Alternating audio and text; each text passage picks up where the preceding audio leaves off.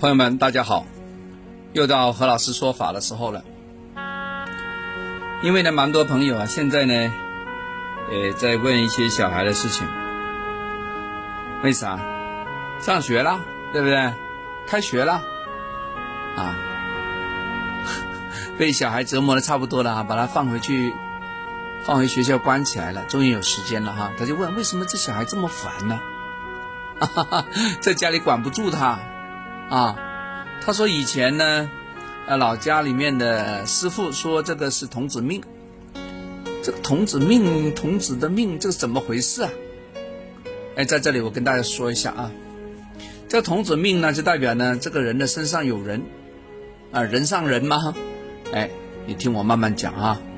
众所周知啊，呃，四柱八字呢是将人的年月日时辰呢分成那个四条柱。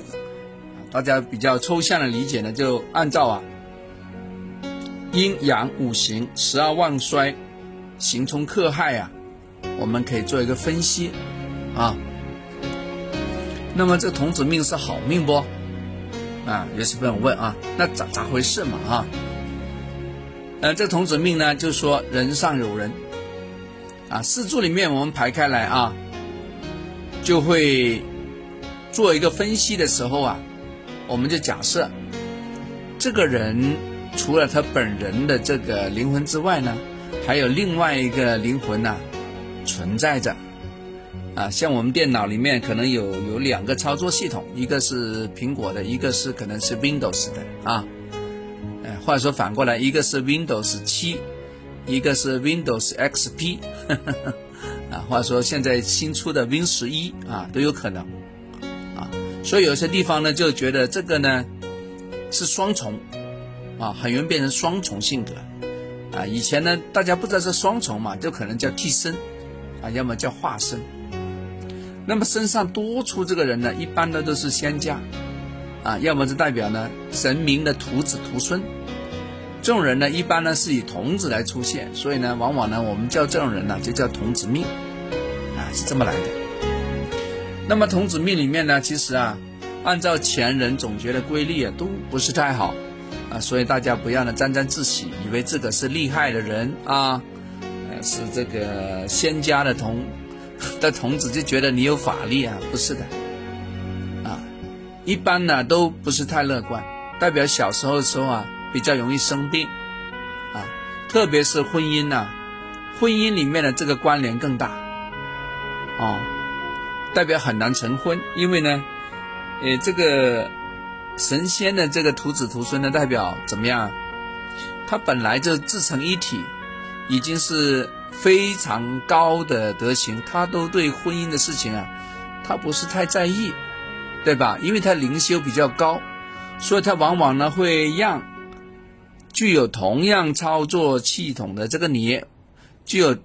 就好像它可能是 Windows 十一啊，它另外操作可能 Windows 七，它会拖累这个 Windows 七的表现，让结婚很难成，让你的职务很难搞啊。要么他觉得与世无争，那也就是说在现实上你的表现呢，就说你做事情啊，你得不到别人的掌声啊，与世无争了嘛，你还有什么掌声，对吧？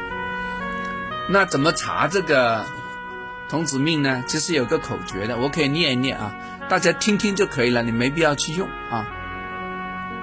这个叫春秋寅子贵，冬夏卯未辰，金木马卯合，水火鸡浅多，土命逢辰巳，童子定不错啊，这是一个判断的法则啊。